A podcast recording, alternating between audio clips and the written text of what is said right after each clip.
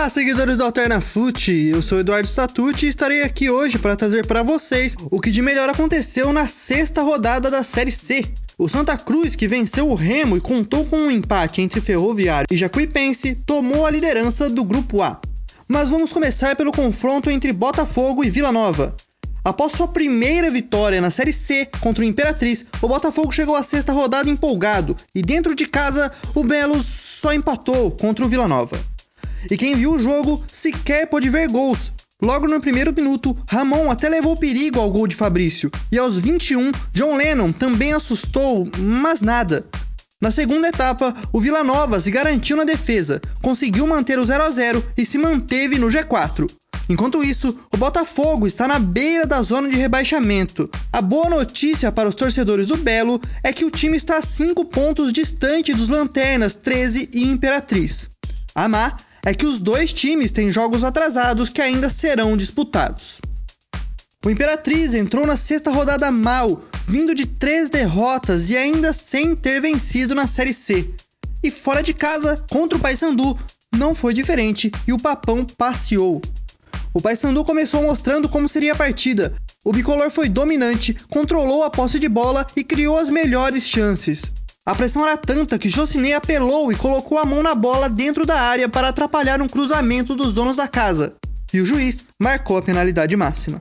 Na cobrança, Alex Maranhão bateu rasteiro no canto esquerdo para fazer o primeiro do papão.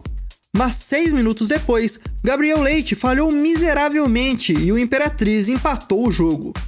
Em bola estourada pela defesa adversária, o goleiro do Papão saiu mal da área e chutou a bola em cima de Cezinha, que aproveitou a sobra e mandou para o fundo da rede. A alegria dos baianos durou menos de 5 minutos, quando Tony, pelo lado esquerdo, fez cruzamento perfeito para Nicolas, que sozinho na segunda trave cabeceou para recolocar o papão na frente. Na etapa final, o Paysandu ficou ainda mais bravo e foram poucas ideias para o adversário. Logo aos 6 minutos, Tony novamente encontrou William Barros no meio de dois defensores e o atacante deslocou o goleiro com facilidade para fazer o terceiro dos donos da casa. Aos 12, Alex Maranhão mostrou que não estava para brincadeira.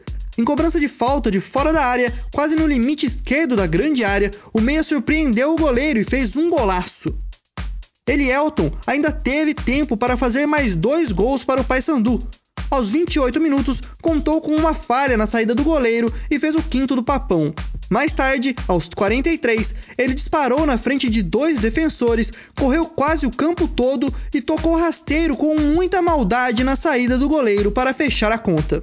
Enquanto isso, o rival do Papão não teve uma rodada tão agradável em seu jogo contra o Santa Cruz. Desfigurado e sem algumas peças importantes do elenco, o Santa Cruz teve que se virar dentro de casa, e ainda assim, a Cobra Coral conseguiu dominar a maior parte do primeiro tempo. Apesar disso, foi o Remo que teve as duas melhores chances, mas a trave e o goleiro Michael Clayton mantiveram o placar zerado. Na segunda etapa, o domínio do jogo trocou de dono. Logo nos minutos iniciais, o Remo teve três oportunidades, mas gigante Michael Clayton se garantiu. Posteriormente, Hermel e Carlos Alberto desperdiçaram mais chances que custaram caro. Aos 23 minutos, em cobrança de escanteio, Chiquinho bateu fechado na entrada da pequena área e Elivelton subiu mais que a defesa para fazer o único gol da partida e decretar a vitória que levou o Santa à liderança do Grupo A. O 13, que ainda não havia vencido na Série C, enfrentou o Manaus fora de casa e continuou sem vencer. Com dois jogadores a menos, os paraibanos cederam um empate aos 52 minutos do segundo tempo. O gol foi um golpe tão duro que gerou uma briga generalizada. Depois de um primeiro tempo de poucas oportunidades, os visitantes abriram o placar aos 7 minutos. Após boa troca de passes, o estreante Gilvan, regularizado na última sexta-feira, recebeu dentro da pequena área para abrir o placar para o Galo. Após as duas equipes perderem chances, aos 52 minutos o Gavião conseguiu empatar o jogo. Milton aproveitou cobrança de lateral longo, deu uma casquinha para trás para Mateuzinho na entrada da pequena área cabecear no canto esquerdo e manter a invencibilidade do Manaus dentro de casa na Série C. Depois do gol, houve muita reclamação, porque o bandeirinha não teria corrido para o meio do campo, assinalando o gol. Mas pelas imagens, ficou claro que não houve nenhuma irregularidade no lance. Até a polícia teve que agir para conter a confusão, e posteriormente, alguns jogadores do 13 relataram ofensas e agressões que teriam sofrido de membros da polícia militar. Em confronto sem grandes emoções, o Ferroviário empatou pela segunda vez seguida, desta vez com o Chacuipense, e perdeu a liderança. Já o Leão do Cisal está a quatro jogos sem perder e na porta do G4 com oito pontos. Fora de casa, o Ipiranga derrubou a invencibilidade do Volta Redonda, chegou à terceira colocação e tirou a chance do Esquadrão de Aço chegar à liderança do Grupo B. Logo no comecinho do jogo, o Ipiranga abriu o placar. Fernandinho arriscou de fora da área e conseguiu acertar o canto direito do gol de Douglas Borges, que não conseguiu defender. Apenas na segunda etapa os donos da casa conseguiram empatar, e com um gol de um jogador que nem está se destacando.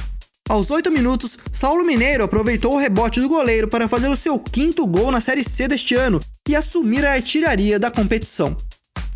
Mas a 10 minutos do fim, os visitantes tiveram uma penalidade máxima para cobrar. Reinaldo, que saiu do banco, bateu forte no ângulo direito e garantiu a vitória do Ipiranga. Em jogo movimentado, Ituano e Criciúma empataram em 2 a 2, resultado que aumentou para 5 jogos o jejum de vitórias do time paulista. Dentro de casa, o Ituano abriu o placar aos 17 minutos.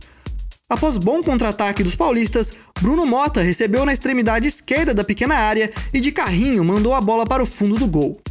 Mas a alegria dos mandantes durou menos que o salto de um golfinho. Aos 21 minutos, o árbitro teve dois pênaltis para marcar e escolheu o de Pacheco em Andrew. O goleiro Agenor bateu forte no canto esquerdo e empatou a partida. Após os gols, os times criaram mais algumas chances, mas não conseguiram ser certeiros. Apenas aos 22 minutos que o Ituano voltou a marcar, mas não balançou as redes. Pacheco recebeu na direita e dentro da área bateu forte no ângulo. A bola bateu no travessão e entrou e saiu da linha do gol. O árbitro, após alguns segundos, validou o gol.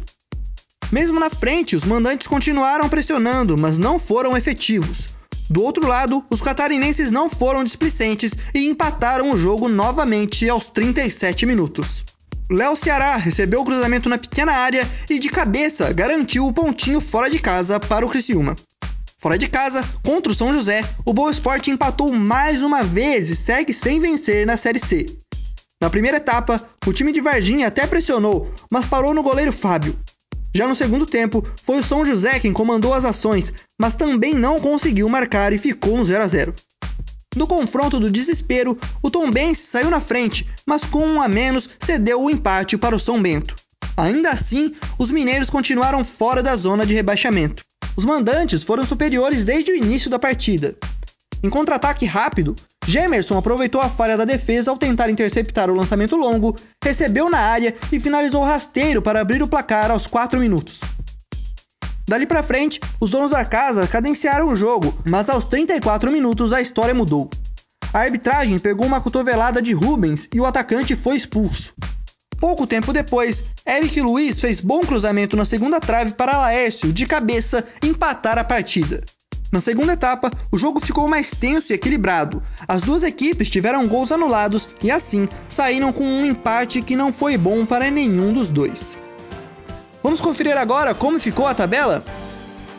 O grupo A é liderado pelo Santa Cruz com 13 pontos, seguido do segundo colocado Ferroviário com 11, o terceiro Remo com 9, empatado em pontos com o Vila Nova que está em quarto. Com um pontinho a menos, a Jacuipense vem na quinta colocação, seguida do Paysandu na sexta, pelo Manaus e pelo Botafogo. Já na zona de rebaixamento, 13 e Imperatriz, que não venceram ainda, ocupam respectivamente a nona e a décima colocação. O grupo B é liderado pelo Brusque, que não jogou nesta rodada, pois estava disputando a final do campeonato catarinense. Infelizmente, para os torcedores do time, a equipe perdeu para a Chapecoense. O segundo colocado é o Volta Redonda com 11 pontos, seguido do Ipiranga também com 11 pontos, ambos um pontinho atrás apenas do Brusque. O Criciúma fecha o G4 com 9 pontos, seguido de Londrina e São José com 8. Ituano e Tombense ocupam respectivamente a sétima e a oitava colocação. Na zona de rebaixamento, Boa Esporte e São Bento continuam sem vencer. Bem, pessoas, encerramos por aqui nosso resumo alternativo dessa semana. Você ainda pode consumir mais do nosso conteúdo em nossas páginas. Sigam o AlternaFoot no Instagram, AlternaFoot, e sigam a minha digníssima pessoa também, arroba Dudu. Até mais, pessoas!